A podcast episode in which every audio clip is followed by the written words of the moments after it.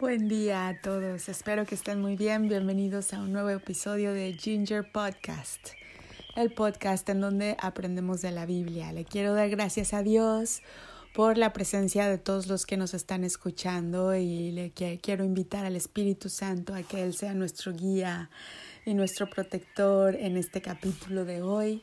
Y también quiero pedirle al Espíritu Santo eh, por todos ustedes. Entonces voy a hacer la oración. Espíritu Santo, bienvenido eres en nuestras vidas, bienvenido eres en este podcast que es para tu gloria y te pido por todas las personas que lo escuchan, que tengan vidas prósperas y muy benditas y que esta palabra rinda mucho fruto en todos nuestros corazones. En el nombre de Cristo te lo pido, Señor. Amén y amén. Eh, un recordatorio, eh, si no has dicho la oración de nacer de nuevo, por favor dila, está en nuestro podcast en la temporada 1 se llama Una oración importante. Em, también tengo otro anuncio que dar. Em, nuestro nombre en Instagram cambió, ahora se llama Ginger Life. Es G-I-I-N-G-E-R L-I-V o V-E. ¿Ok? Ginger con doble I y con G, Ginger Life. Eh, así estamos ahora ya y pronto esa también va a ser nuestra página web. Ok, vamos a hablar eh, de la armadura de Dios. Vamos a Efesios 6, eh, verso 10 es la parte que habla de la armadura de Dios, porque Dios en estos tiempos en los que estamos tenemos que ser muy conscientes de que tenemos armas, tenemos una armadura que nos protege, un escudo y también tenemos una espada. ¿Y cómo podemos usarla? ¿Cómo podemos vivir una vida bendita y protegida aún en medio de la tormenta, aún cuando nos sentimos en medio del ojo del huracán, en el ojo del huracán? Entonces, si nosotros vivimos desde el espíritu y cultivamos una, una fuerza espiritual eh, importante, cada vez somos más eh, capaces de alinearnos con la perfecta voluntad de Dios para nuestras vidas y vivir vidas que no las mueve, no las mueven las circunstancias. No estamos como una veleta que va de derecha a izquierda y que gira con el viento, sino que nos encarrilamos en la misión y el futuro que Dios tiene para nosotros y las circunstancias nos mueven cada vez menos y menos mientras vamos creciendo en esa fuerza espiritual con el favor de Dios. ¿Cómo se cultiva la fuerza espiritual? Lo primero que hay que hacer es leer su palabra y seguir sus preceptos, tratar de vivir esa vida vibrando muy alto con el Señor, esa vida superior que se nos da cuando nacemos de nuevo en esa oración importante que ya mencioné. Entonces, ah, cuando cultivamos la fuerza de voluntad, por ejemplo, si estamos ofreciendo un ayuno y llega alguien a ofrecernos algo que nos gusta mucho, por ejemplo, una dona de chocolate, y le dices que no, ese momento ya cultivaste más tu fuerza de voluntad, que se transmite o se transforma en una fuerza espiritual. Cuando eh, vas dejando que tu espíritu, que está completamente alineado con Dios, vaya dominando sobre tus ah, asuntos carnales, ¿no? ¿Cuáles son los asuntos carnales? Bueno, cuando queremos comer golosinas, cuando queremos dormir más, cuando queremos, eh, nos gusta alguien, todas esas cosas que satisfacen nuestros sentidos. No estoy diciendo que sean malas, estoy diciendo que el espíritu debe dominar a la carne y no al revés. ¿Ok? Para que entonces con esa fuerza espiritual tú puedas también eh, emitir esas esa um, voluntad de Dios sobre las situaciones que te rodean. Ahora sí, vamos a la armadura de Dios. El verso 10. Por lo demás, hermanos míos, fortaleceos en el Señor y en el poder de su fuerza. Aleluya. Vestíos de toda la armadura de Dios para que podáis estar firmes contra las acechanzas del diablo, porque no tenemos lucha contra sangre y carne, sino contra principados, contra potestades, contra los gobernadores de las tinieblas de este siglo, contra huestes espirituales de maldad en las regiones celestes. Entonces piensa que todo todo, toda lucha por la que puedas estar pasando, toda batalla, comenzó primero en el ámbito espiritual y después en el carnal. Entonces, por eso es que está diciendo que nosotros combatimos, la guerra es espiritual primero. Y antes que nada. Por tanto, tomad la armadura de Dios para que podáis resistir en el día malo y habiendo acabado todo, estar firmes. Estad pues firmes, ceñidos vuestros lomos con la verdad y vestidos con la coraza de justicia. Es decir, siempre decir la verdad, eh, eso también va formando tu, tu, tu, tu, fuerza de voluntad, que no te rindas ante pequeñas mentiras y te dicen, ya desayunaste y tú... Eh, no sé, ya desayunaste y dices, no, no he desayunado para que te den otra vez. Esas pequeñas mentiritas son las primeras que tenemos que erradicar de nuestra vida. Esas pequeñas mentiritas que parecen muy inofensivas, pero es que no es la mentira así en sí, es el acto de ser una persona completamente confiable o no.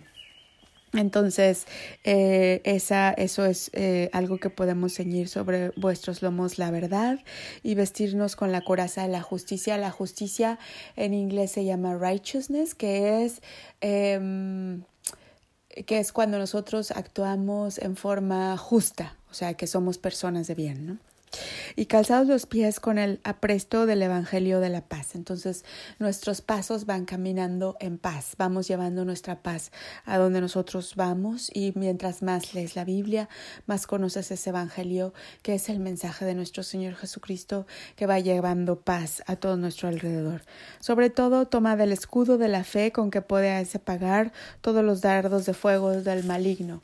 Cuando alguien te dice, ay, yo creo que eso no va a pasar, con el escudo vas resistiendo esos pensamientos negativos, esas palabras negativas, con ese escudo se los reflejas. Puedes imaginarte que tu escudo tiene un espejo en el frente en donde tú reflejas todo lo que va en contra de tu fe.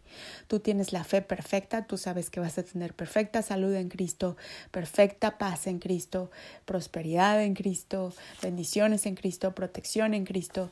Todo eso es tuyo y lo vas a defender con el escudo de tu fe y tomad el yelmo de la salvación y la espada del Espíritu, que es la palabra de Dios.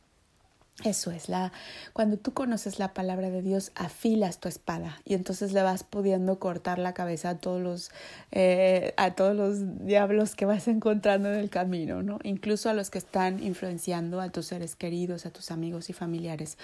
Cuando alguien empieza a pelear contra ti, puedes orar en el ámbito espiritual para que las fuerzas malignas espirituales que los están influyendo sean canceladas y restringidas, porque nosotros somos la iglesia de Cristo en la tierra, somos el cuerpo de Cristo y nuestra misión es restringir al enemigo mientras estemos aquí aguardando la, eh, el retorno de nuestro Señor Jesucristo. Amén, aleluya, que pronto sea cuando en todo tiempo, eh, con la oración y súplica en el Espíritu y viendo en ello con toda perseverancia y súplica por todos los santos. Es decir, hay que ser perseverantes en nuestras súplicas por el, en el Espíritu. ¿Quiénes son todos los santos? En algunas religiones nos dicen, bueno, San Antonio de Padua, San, eh, los santos que ya fallecieron, que ya pasaron a mejor vida, que están con el Señor, que han sido canonizados. En algunos otros eh, ramos del cristianismo o de la fe cristiana, los santos somos nosotros. Cuando tú, dices la oración de nacer de nuevo, eres una nueva creación, esto ya lo hemos visto en episodios anteriores, em, y somos santificados, estamos hechos con el Espíritu de Dios, somos un, un nuevo tipo de ser humano. Entonces es orar unos por otros. Nosotros somos los santos de Dios, aleluya, amén, amén. Entonces, hasta ahí leemos ahí y ahora nos vamos a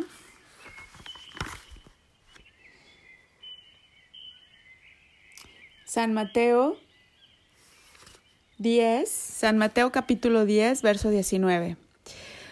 Eh, les voy a decir, eh, acabamos de decir que, que, estaremos en súplica continua y también esto es estar en, en la continua compañía de nuestro Señor, de, del Espíritu Santo, de la Santísima Trinidad, sentir que camina con nosotros, orar eh, con, constantemente. Podemos orar en silencio en nuestro corazón y decir, Dios mío, ayúdame en esta situación.